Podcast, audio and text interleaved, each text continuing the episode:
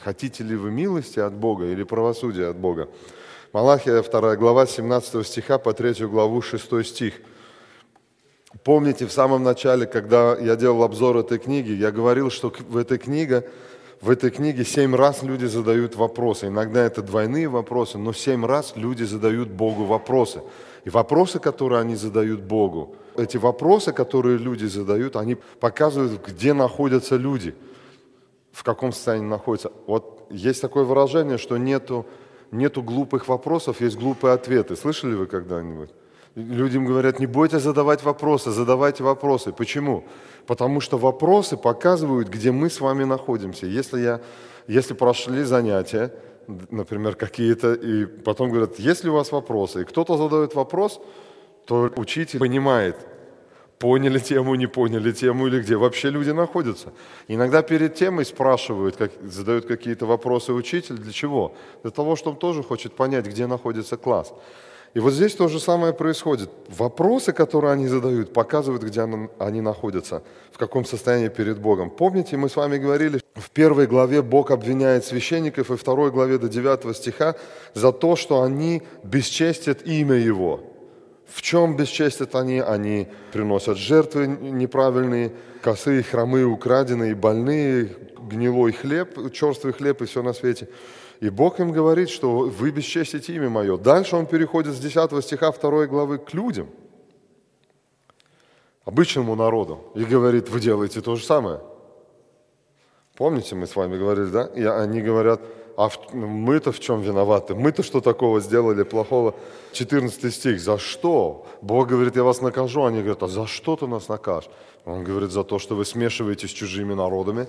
И дальше мы с вами читали в прошлый раз, за то, что вы разводитесь с женами своими, отпускаете их на улицу и женитесь повторно на других, не по тем причинам, которые Бог разрешил когда-то, за то, что вы нарушаете завет. И, и Бог говорит, что когда заключался завет, Бог был свидетелем этого завета, Он выступил свидетелем в этом завете.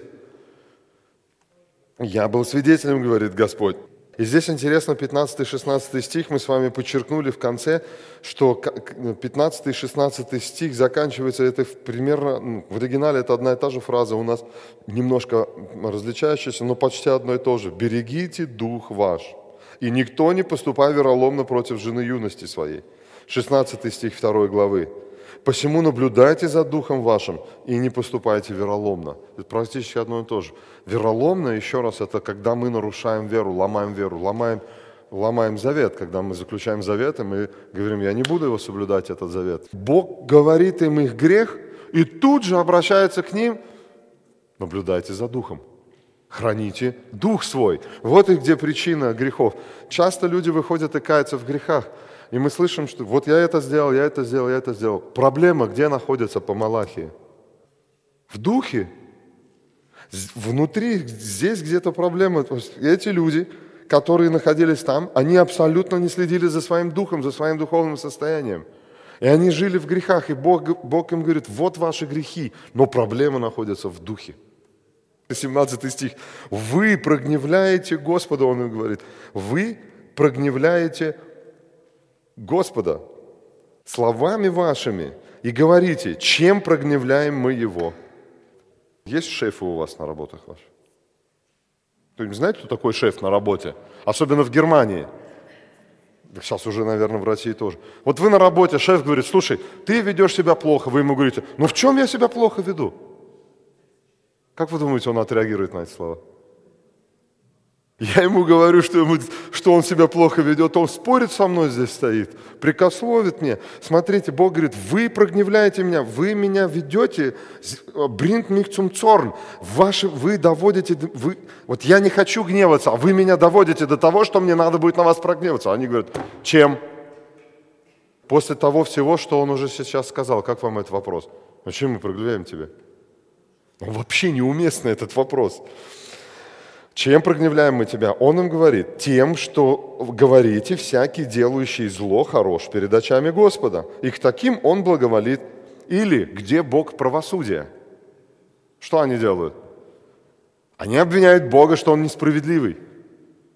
Бог говорит, если вы меня обвиняете, что я несправедлив, мне надо вас наказать. Почему? Явить свою справедливость. Вы хотите, чтобы я справедливость вам явил или милость? Вы определите, какой Бог нужен. Хотите ли вы правосудия или милости от Бога? Бог им только что привел грехи и говорит, храните дух свой, наблюдайте за духом своим. Они, и говорит, вы меня доводите до того, что мне надо гневаться на вас. А чем же мы делаем? Что же мы делаем такого? Словами своими, когда вы идете и говорите, что я несправедлив.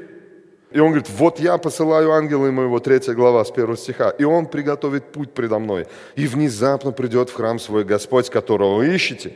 И ангел завета, которого вы желаете, вот он идет, говорит Господь Саваоф. И кто выдержит день пришествия его, и кто устоит, когда он явится. Ибо он как огонь расплавляющий, и как щелочь, вот есть такое слово щелочь или щелочь русская, щелок, старое слово, щелок очищающий и сядет переплавлять и очищать серебро, и очистит сынов Левия, и переплавит их, как золото и как серебро, чтобы приносили жертву Господу в правде. Тогда благоприятно будет Господу жертва Иуда и Иерусалима, как в дни древние, как в лета прежние. И приду к вам для суда, и буду скорым обличителем чародеев и прелюбодеев, и тех, которые клянутся ложно, и удерживают плату наемников, притесняют вдову и сироту, и отталкивают пришельца, и меня не боятся говорит Господь Саваоф. Ибо я Господь, я не изменяюсь, посему вы, сыны Якова, не уничтожились. Где Бог правосудия? Вторая глава, 17 стих. Смотрите, в чем суть заключается 17 стих. Люди ждут, что придет, Бог обещал, что Он придет на землю и будет судить народы, что Израиль снова восстановится, что царство будет крепким, Языкиля, например, 34 глава, где он говорит, «Я приду и буду пасти овец моих». Много вы можете Ветхий Завет открывать. Ветхий Завет переполнен тем, где Бог говорит, что «Я приду», царство будет, я приду, царство будет, Мессия придет. Например, Даниила, 7 глава, 13-14 стих, написано, как Сын Человеческий сходит с неба, и дана ему власть и покорность народов, и он будет судить Израиль, и, и будет над Израилем, э, будет стоять над Израилем, и всем все будет хорошо. И они говорят, почему ты не приходишь? Вот посмотри, в каком состоянии мы находимся. Мы почти как рабы здесь, на этом месте находимся. У нас провинция Израиль. Беззаконники живут хорошо. Нам, мы здесь еле-еле перебиваемся. Недавно вот у меня встреча была одна. Вот я не знаю, как в России, в Украине пастыря живут. Вот мои друзья, с которыми мы общаемся, вот встречаемся, вот мы встречались, учителя, преподаватели библейских школ здесь. Интересно, я даже не знал об этом. Я просто один вопрос задал, мне интересно было по поводу денег. И выяснил, что все практически живут на грани здесь, в Германии. Да? То есть либо какие-то помощь получают, где-то социальную помощь, либо зависит от того, где они преподают. Преподали где-то, им заплатили гонорар, вот деньги есть на неделю. Не позвали никуда проповедовать, в церковь преподавать, денег нет. Студентов мало, зарплату всем срезают в библейской школе. Вот так вот все живут. Чуть-чуть в церкви, чуть-чуть в институте получил, чуть-чуть там получил, где-то еще кто-то ему собрали, пожертвования где-то дали посмотреть теперь на других, которые э, не связаны с Богом, думаешь, а почему они так хорошо живут? Мы тут для Бога трудимся, мы тут преподаем, мы жизнь свою тут кладем для того, чтобы люди поняли Бога всего. И мы еле-еле живем. Выйдешь на улицу и посмотришь, как они живут, люди, которые нечестивы и не знают Бога. Но это же несправедливо. И люди в то время точно так же жили, точно так же смотрели и говорили, это несправедливо. Где Бог правосудия? Почему ты их не наказываешь, этих людей? Почему мы бедствуем? Почему ты не приходишь и не восстанавливаешь свое царство? В третьем стихе Бог говорит, я приду. Израиль страдает, а безбожники процветают. Это несправедливо. По их мнению, это несправедливо разговаривал недавно с братом одним, да, частное предприятие, закрыться, не закрыться, объявить банкротом, не объявить банкротом. Верующие еле живут, неверующие процветают. Справедливо или нет? Если вы еще и Богу служите, и в свободное время все, и не знаю, что вы еще, и, и перебиваетесь еле-еле с, с деньгами – Пять авторов Библии задавали подобный вопрос. Иов, а, Иов 21 глава, 7-26 стих, 24 глава, 1-17 стих. Асав, Псалом 72, с 1 по 14 стих. Соломон, Екклезиаст, 8 глава, 14 стих. Еремия, 12 глава, с 1 по 4 стих. И Авакум, 1 глава. Все они говорили, Господи, разве это справедливо, что мы страдаем, верующие, а неверующие процветают? Все они задавали этот вопрос. Все они нашли ответ на этот вопрос позже. Если вы эти места прочитаете дома из Библии, вы дальше можете найти каждый, потом Бог каждому дает ответ на этот вопрос.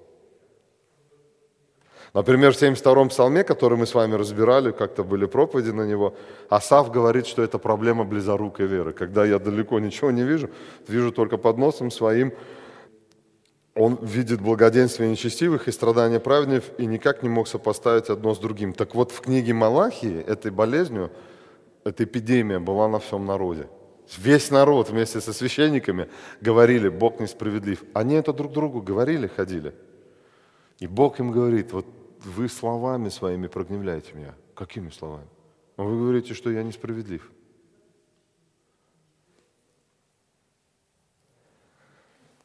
Однако самая большая несправедливость была в том, что люди до сих пор жили в Израиле. Если они такие жертвы приносили, если они, прелюбодеи, чародеи, ложно клянутся, удерживают плату наемников, не платят зарплату, притесняют вдову, сироту, отталкивают пришельцев, приносят нечестивые жертвы, выгоняют жен своих из домов, женятся на чужестранках – как вы думаете, что за это положено по закону Моисея? Побить камнями, говорят. Они живые, вернулись из плена назад, находятся в городе, который окружен стенами, защищен. Храм стоит, в богослужении все работают, все функционирует, все есть.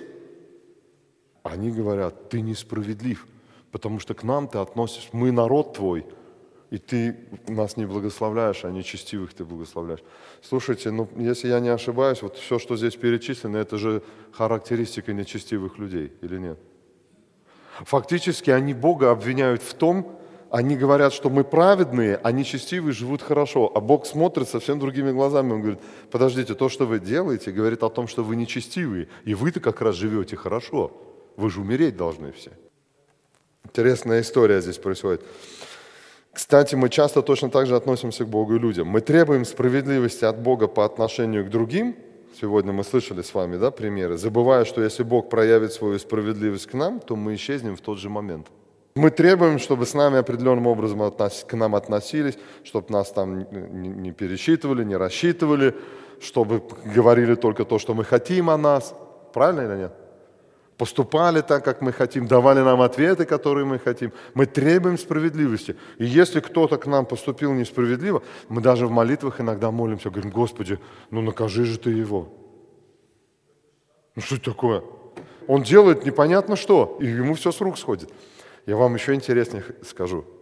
Часто за грехи, которые мы с вами только подумаем, нас Бог может наказать. А нечестивый может во всю его делать, и Бог его не наказывает. Может быть, вы, вы ездите и стараетесь скорость соблюдать. Ну, бывают верующие, которые это делают. Может быть, вы один из них, который соблюдает скорость на дорогах. И где-нибудь вы зазевались. Ну вот где-то зазевались, выехали. Вас раз машина стоит, щелкнули. Есть люди, которые ездят, им вообще все равно, какая скорость стоит. Ну, может, раз-два в год щелкнут его. Он всегда ездит, нарушает скорость, он почти никогда не фотографирует. Вы один раз нарушите, случайно, может быть, ну, один раз, вас раз щелкнут. Почему? Потому что дети мои, которые, Бог говорит, живут на этой земле, они должны мой характер являть, правильно? Щелкнула камера, не явил характер, сразу фотоаппарат. Наш сегодняшний отрывок именно так и заканчивается, что Бог говорит, шестой стих, «Ибо я Господь, я не изменяюсь, поэтому вы сыны Якова и не уничтожились». Где Бог правосудия? Доколе мы будем страдать? Этот вопрос, который они ставят в 17 стихе, и Бог отвечает на него, 3 глава, 1 стих. «Вот я посылаю ангела моего, и он приготовит путь мой передо мной. И внезапно придет в храм свой Господь, которого вы ищете, и ангел завета, которого вы желаете. Вот он идет, говорит Господь Саваоф. Несмотря на то, что они делают грех, несмотря на то, что они не следят за духом, несмотря на то, что они обвиняют Бога, Бог отвечает им на их вопросы. Бог мог сказать, да я вообще с тобой разговаривать не буду. За то, что ты делаешь против меня, я вообще с вами не, не буду. Помните, как однажды Бог говорит Моисею, отойди в сторонку, я уничтожу весь народ, а от тебя произведу новый. Помните? Что вы думаете, у Бога была бы большая проблема уничтожить всех опять там и новых прислать, привести людей из Вавилона сюда вернуть, из Персии? Бог отвечает им. В ветхозаветных пророчествах есть некая трудность. Ветхозаветные пророки не, видели, не всегда видели или почти всегда не видели пришествие Христа как два пришествия. Они видели одно пришествие – они знали, что Иисус придет, и они часто пророчествовали, вот идет Господь, и день Господень. Они не видели, что между первым и вторым э, пришествием Христа большой промежуток времени, который идет сегодня. Это примерно, примерно если так, представьте себе, если, если вы видите вот так, например, вот вы видите сейчас два стакана, вы видите один стакан, наполненный водой, но на самом деле их, их может быть вот так. И вы видите, вот кто сидит, вот, например, вот так, он может видеть только один стакан наполненный водой. Но если посмотреть сверху, их два наполненных водой, между ними расстояние. Вот так примерно пророчествовали пророки Ветхого Завета. И, и здесь возможно, что в третьей главе, в первом стихе говорится о двух пришествиях Христа. И выглядит это так. Ангел мой, который приготовит путь, скорее всего, Иоанн Креститель. Господь, который придет в храм – внезапно, которого вы ищете, скорее, может быть, это первое пришествие Христа? А вот ангел завета, которого вы желаете, возможно, это второе пришествие Христа. Хотя и первое, и второе, они похожи. Первое Христа похоже на второе Христа. Есть некие отличные, э, различия между ними. Почему? Потому что дальше написано второй стих, кто выдержит день пришествия его и кто устоит, когда он явится. Смотрите, а это пришествие, о котором говорит сейчас здесь Малахия, это будет суд. Когда Иисус был на земле, Он говорил, я не судить пришел землю, а спасти. И Он говорил, будет время, когда я приду ее судить. Но сейчас я пришел ее спасти. И интересно, что начинается, я посылаю ангела моего, который приготовит путь мой предо мною. Итак, здесь скорее всего, речь идет об этом. Но перед пришествием есть благо... время благодати или благодатное время перед пришествием. Вот я посылаю ангела моего, и он приготовит путь мой предо мною. В Новом Завете трижды говорится, что эта строка сбылась в Иоанне Крестителе. Чем занимался Иоанн Креститель? Давайте мы с вами прочитаем. Матфея 11, 10, Марка 1, 1, 5, Лука 7, 27. Мы прочитаем с вами Евангелие от Марка, первую главу, с 1 по 5 стих. Цитируется Малахия именно эта строка. И говорится, что это Иоанн Креститель. Евангелие от Марка, 1 глава, с 1 по 5 стих я прочитаю. Начало Евангелия Иисуса Христа, Сына Божия. Как написано у пророков, вот я посылаю ангела моего пред лицом твоим, который приготовит путь твой пред тобою. Это он цитирует Малахию, нашу с вами 3 глава, 1 стих. Потом цитирует Исаию. «Глаз вопиющего в пустыне, приготовьте путь Господу, прямыми сделайте пути Ему». Явился Иоанн крестя в пустыне, проповедуя крещение, покаяние для прощения грехов. И выходили к нему вся страна иудейская, иерусалимская, и крестились от него все в реке Иордане, исповедуя грехи свои. Смотрите, прежде чем пришел Иисус Христос, приходит Иоанн Креститель, Петр проповедовал в прошлый раз, помните? Рождение Иоанна Крестителя. Он должен был приготовить людей к тому, что придет Мессия, Христос, которого звали Иисус. И мы читаем в Библии, что Он был, и люди каялись и принимали крещение Иоанново, и даже в Деянии апостолов Павел шел и нашел людей, которые крестились Иоанновым крещением. Приходили люди, не только в Израиле, в друг, с других стран приходили евреи и крестились крещением покаяния. Они каялись в своих грехах. Он готовил их, делал почву благоприятную для того, чтобы слова Христа, Евангелия падали на эту почву. Мало того, явление его будет внезапным. Внезапно придет в храм свой Господь. Я не знаю, есть ли у вас вопрос или нет, у меня уже есть вопрос. Если приготовит путь, то как может быть внезапно? Уже кто-то улыбается. Если я говорю, я приду внезапно, но перед этим пришлю свою жену, и она все приготовит. Вы же уже понимаете, что это не внезапно.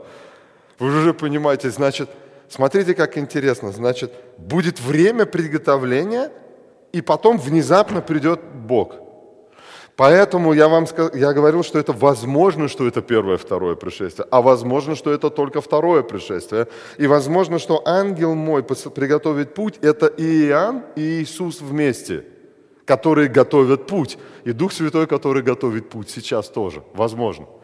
Мы можем только догадываться, когда пророки вот так пророчествовали вперед.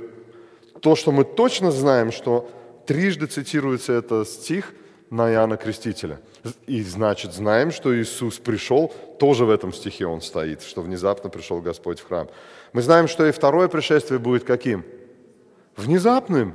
Помните, где 24 глава Матфея, где Иисус говорит признаки моего пришествия? Он говорит, как он придет. Во мгновение окна например, или написано, как тать ночью, вот мне подсказывают, говорят, да, как вор ночью. Ночь, вор же ночью не, при, не приходит с вечера, не звонит вам, мне говорит, сегодня в 4.45 я приду вас грабить. А обычно они это не делают. Если это делают, это уже не воры, это уже разбойники, разбойные бандиты какие-то будут.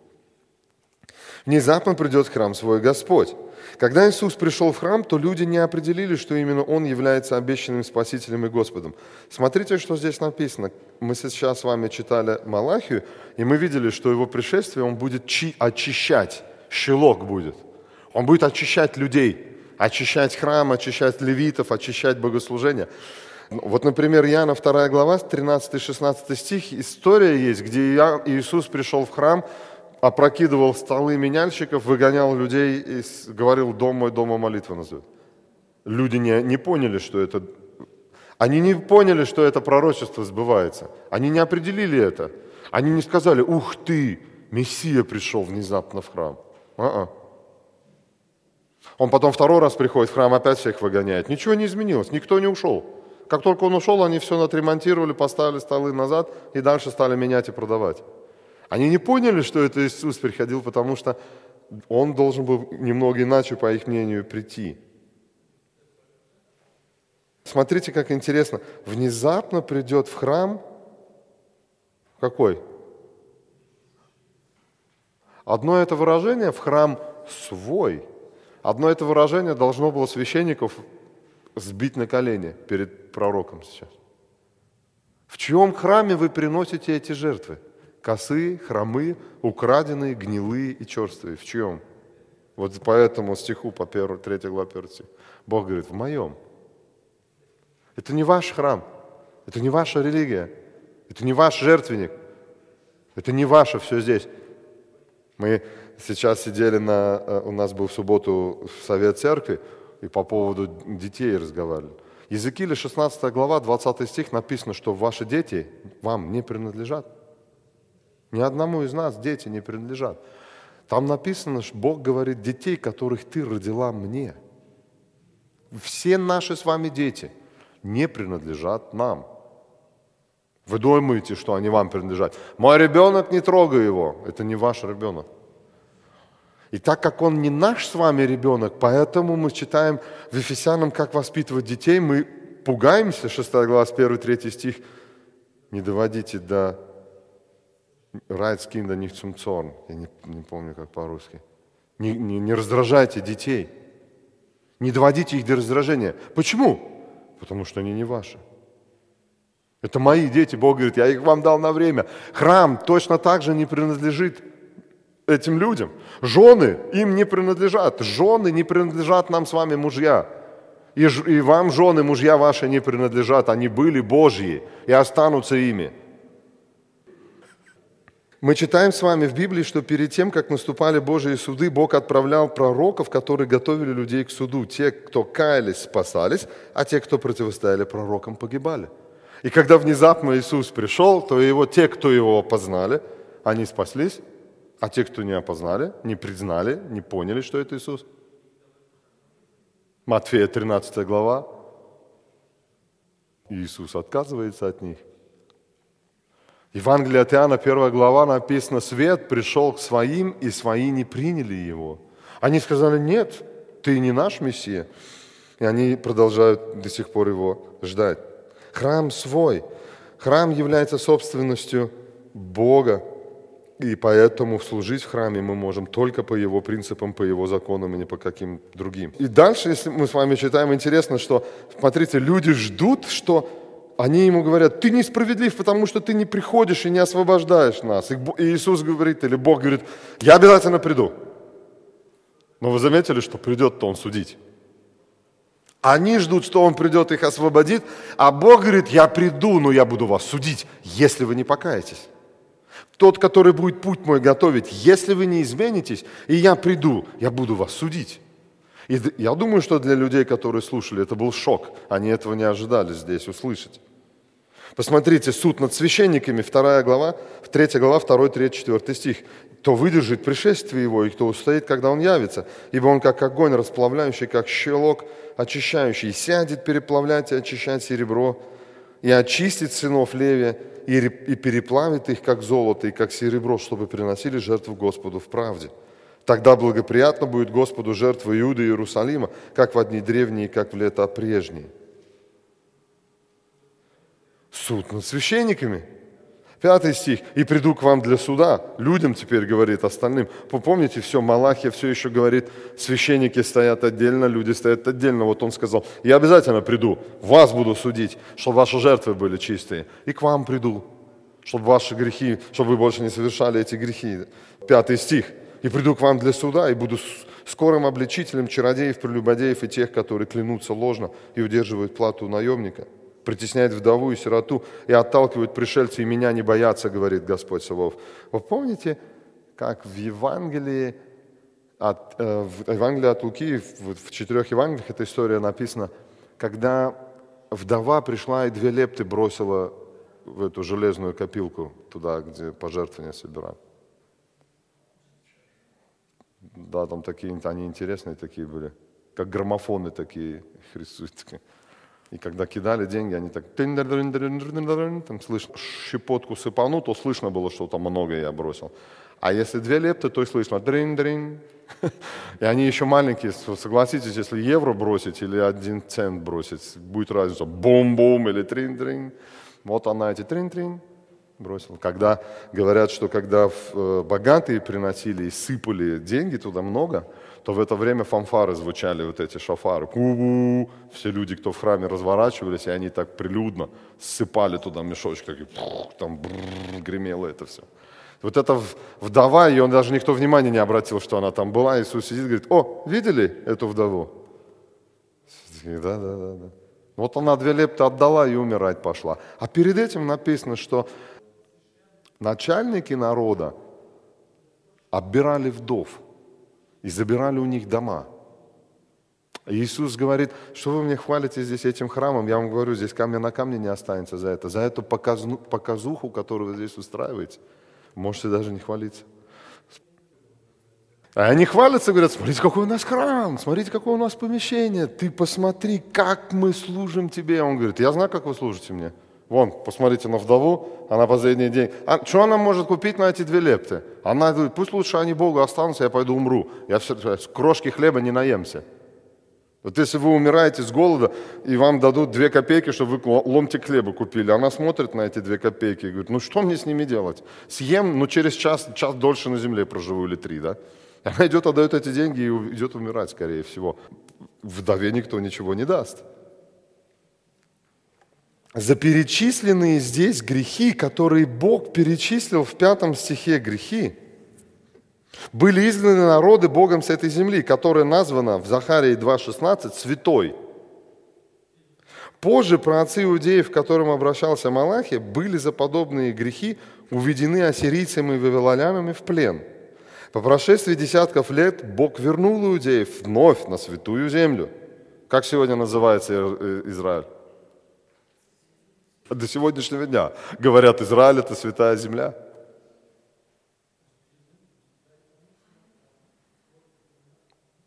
Иерусалим и храм восстановились. Бог сделал все для этого, чтобы богослужения возобновились, жизнь затекла прежней чередой, однако люди вновь скатились во все тяжкие грехи. А причиной всему было отсутствие страха Божьего. Посмотрите, как заканчивается пятый стих. «И меня не боятся, говорит Господь». Это очень интересная место в Библии. Мы позже с вами, в следующий раз или в после следующий раз, скорее всего, через раз поговорим по поводу страха, еще раз по поводу э, боязни Бога, страха перед Богом. Там 16-17 стих говорят об этом. В третьей главе мы будем говорить об этом дальше. Мы много уже говорили о том, что священники и народ потеряли страх перед Богом, но Малахия не успокаивается, он продолжает говорить и говорить людям о причине всех их грехов, и меня не боятся. Как могли реагировать люди на такие слова? Возможно, на какие-то обвинения они нашли бы отговорку. Но вот чтобы они ответили на то, что они не боятся Бога. Если вас спросят кто-нибудь, вот, боитесь ли вы Бога, что вы скажете? Ну, конечно, боюсь. Если бы я не боялся, разве я тут бы сидел?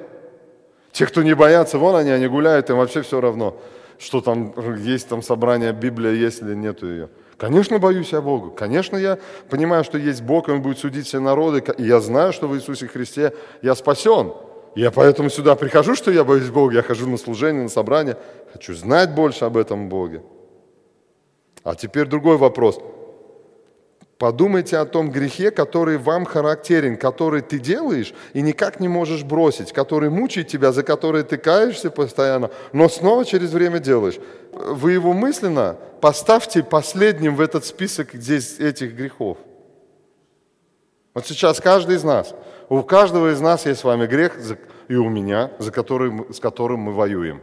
И мы все знаем прекрасно этот, эти грехи. Вот сейчас в этот список, давайте его туда поставим, каждый мысленно. Я еще раз читаю, вот последний, что здесь написано. «И отталкивают пришельца, и вы свой грех называете там в уме свой грех, и меня не боятся». Или вы думаете, что ваш, ваш грех наш с вами туда не подходит? Но Бог говорит, если я делаю грех, значит я не боюсь Бога. Значит, я думаю, а что мне будет за то, что я делаю этот грех? Ну, хочется. Ну, хочется же сильно. Мы любой наш грех можем поставить сюда через запятую, сказать его, и меня не боятся, говорит Господь Саваоф.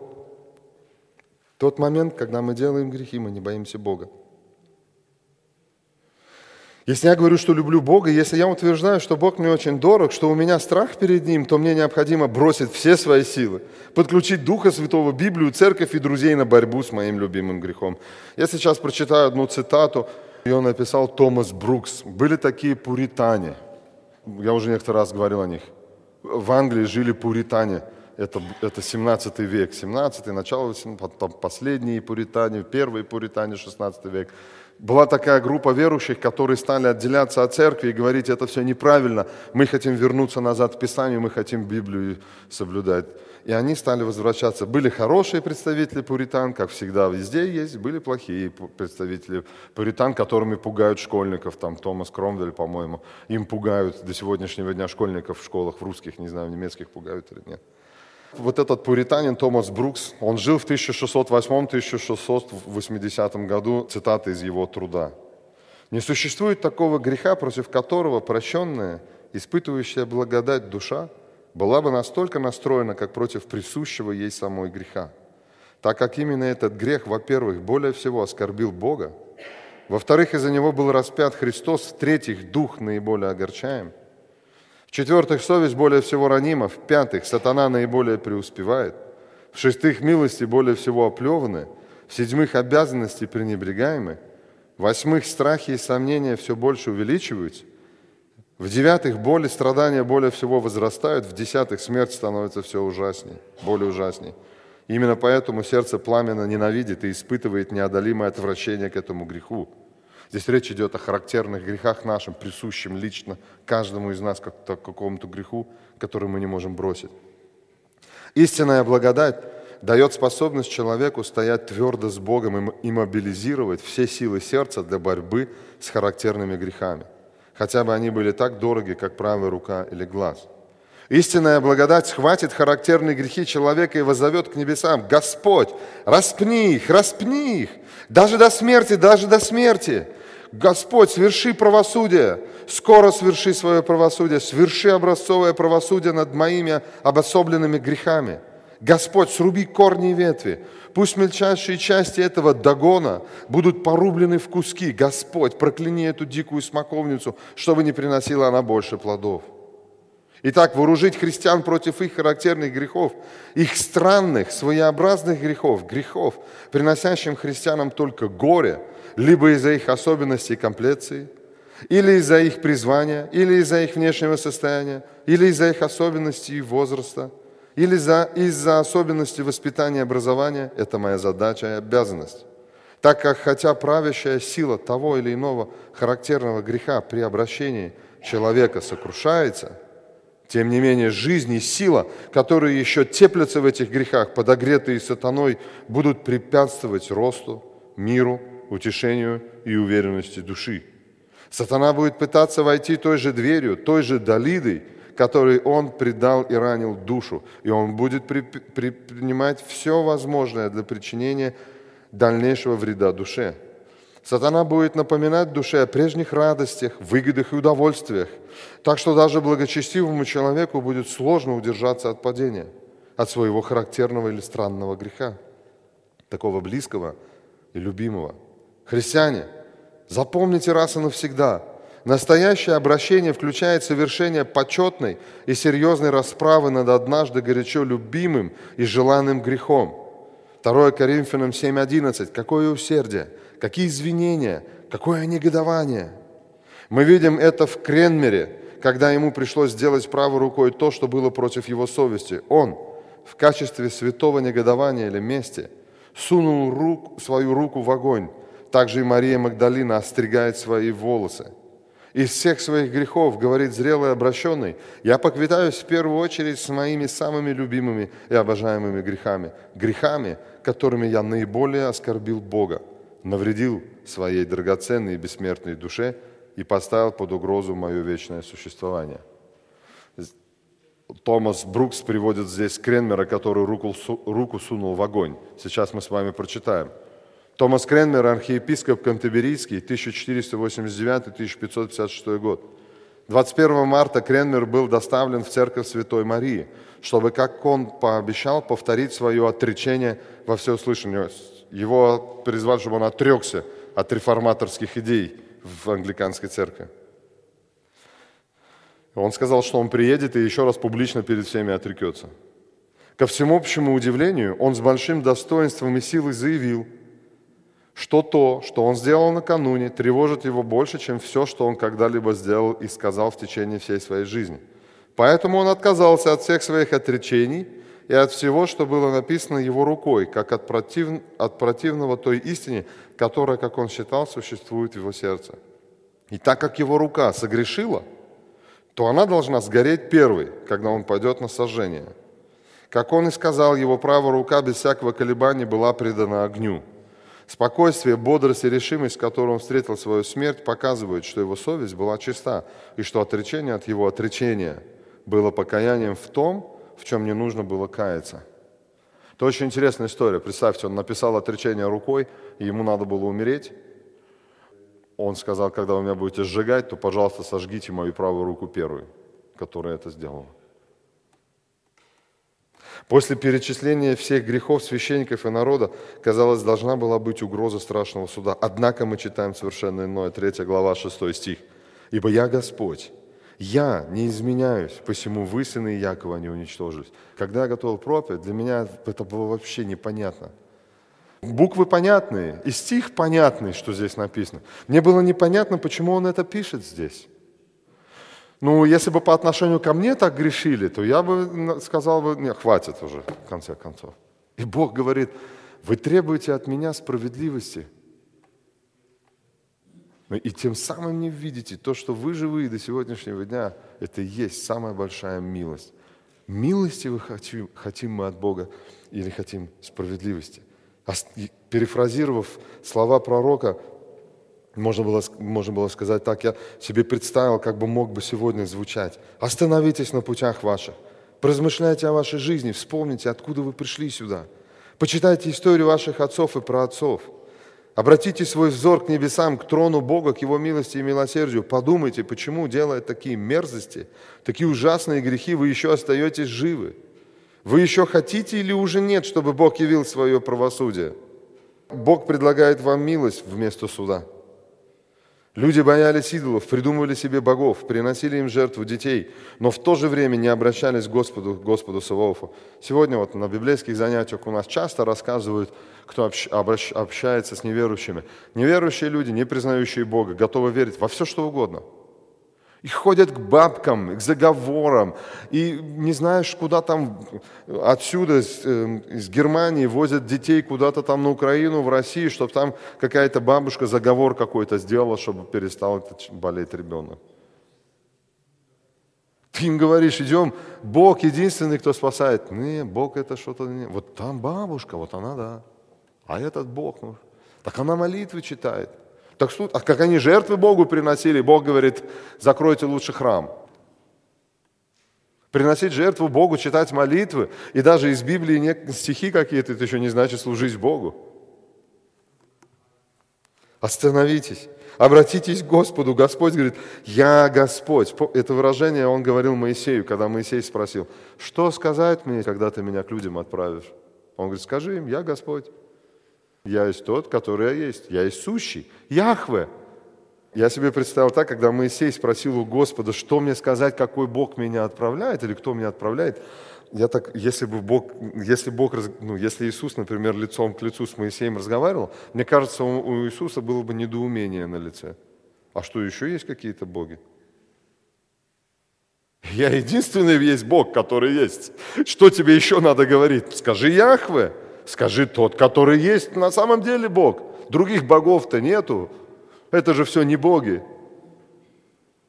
Суть нашего Бога – милость, любовь и прощение. Мы знаем, что Бог, являясь Богом справедливым, должен наказывать грех и любое восстание человека против Божьей воли. Однако это дело не присущего характеру. Мы уже с вами как-то читали это место из Библии, и еще раз хочу с вами его прочитать. Это Исаия, 28 глава, 21 стих пророк Исаия, 28 глава, 21 стих. Откройте, пожалуйста, потому что вам надо там или закладку сделать, или пометить это место у себя в Библии, или выписать его куда-то. Еще раз я сейчас нападаю на это выражение, что э, в Ветхом Завете Бог был строгий, а в Новом Завете Он любящий. Он всегда одинаковый. Он всегда грех наказывал. В Новом Завете Анания и Сапфира не успели обмануть. Уже были оба мертвые. Бог всегда был справедливый, и Бог всегда был милостивый. Другое дело, как Он проявляет свою милость и справедливость. Вот смотрите, 28 глава Исаия, 21 стих. «Ибо восстанет Господь, как на горе Парациме, разгневается, как на долине Гаваонской, чтобы сделать дело свое, необычайное дело, и совершить действие свое, чудное свое действие». Бог здесь угрожает народу судом. И вот это слово необычайное, например, если вы немецкую Библию читаете, у вас написано «чуждое», «фремдесверк». Чуждое или не присущий Богу дело надо ему сделать. Вот Бог говорит людям, вы понимаете, что я, мне, мне придется вас наказать. Я не хочу вас наказать. Это не мой характер наказывать людей. Бога характер – милость милосердие, благодать, все, что с этим связано. И Бог говорит, но так как я справедлив, мне придется вас наказать. Чуждое дело. Вот то, что он делает то, что он не хочет. Вот я думаю, что ни один из родителей, наказывающий своих детей, не, не любит это делать. Или вы думаете, ну когда же он сделает грех? Так давно уже его не наказывал. Думаю, что никто из нас не любит это делать. Но иногда нам приходится это делать. Почему? Потому что делает грех. Если вы видите, как маленький ребенок лезет э, к огню, вы же ему говорите, не лезь к огню. И если он не будет вас слушать и будет дальше продолжать лезть, ну, может быть, вы ему дадите один раз обжечься, чтобы он обжегся, если там маленький огонек. А представьте себе, если он лезет если на огне стоит э, э, вода кипящая, бурлит, и он лезет ее вот так сверху, чтобы взять, чтобы на себя, вы будете дать ему, дадите ему, нет? нет? А что вы будете делать? А если у вас единственный вариант, это сбить его с ног? А если у вас вообще никаких вариантов нет, вы это увидели, или у вас в руках что-то есть, вы никогда не дотянетесь. Но вы понимаете, что если он сейчас эту кружку на себя э, оттянет, кипятка, то это будет на всю жизнь чревато последствиями. Может быть, вы, вы, может быть, что-то бросите в него или в эту кружку куда-нибудь туда, только чтобы он это не сделал. Вам придется ему сделать больно, чтобы он не наказал сам себя. Вот Бог говорит, мне, мне, я вынужден вас наказать. Но, я, но это не, мое, не моя сущность. Это не сущность Бога наказывать людей. Поэтому, когда мы с вами рассказываем Евангелие людям, нам надо рассказывать, что Бог вообще-то тебя должен наказать, но Он это не хочет делать. Он хочет тебя помиловать, Он хочет тебе явить свою милость, свою благодать. Смотрите, там же пророк Исаия, 55 глава. 55 глава, 6-7 стих.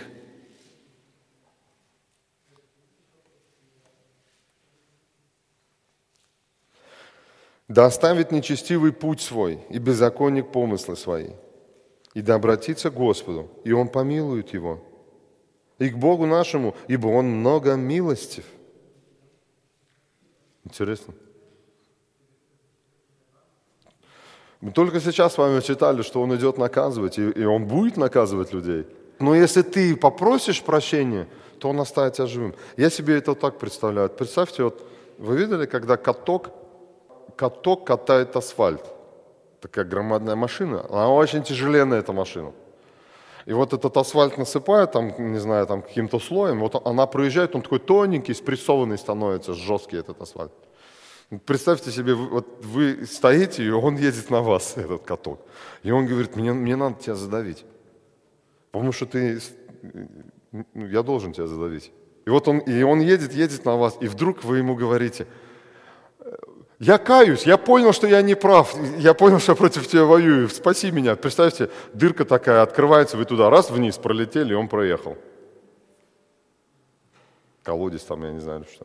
Вот я себе так представляю, как Бог говорит, мне придется наехать на тебя, мне придется тебя уничтожить за то, что ты делаешь. Я не хочу это делать, но ты стоишь на моем пути. Либо я вместе с Богом иду, либо я, даже если я стою, я уже против Него иду он меня все равно накажет, если я не исполняю его заповеди. Но он говорит, я милостив, поэтому придите ко мне. Смотрите, он говорит, Исаия книга, Израиль, приди ко мне нечестивый, я помилую тебя. Почему? Потому что Бог многомилостивый.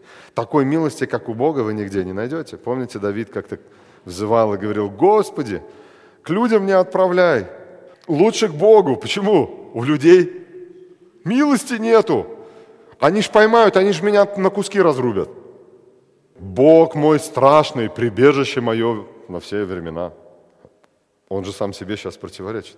Вы будете к страшным бежать за помощью. Если вы знаете, что это страшный человек, вы будете к нему бежать за помощью.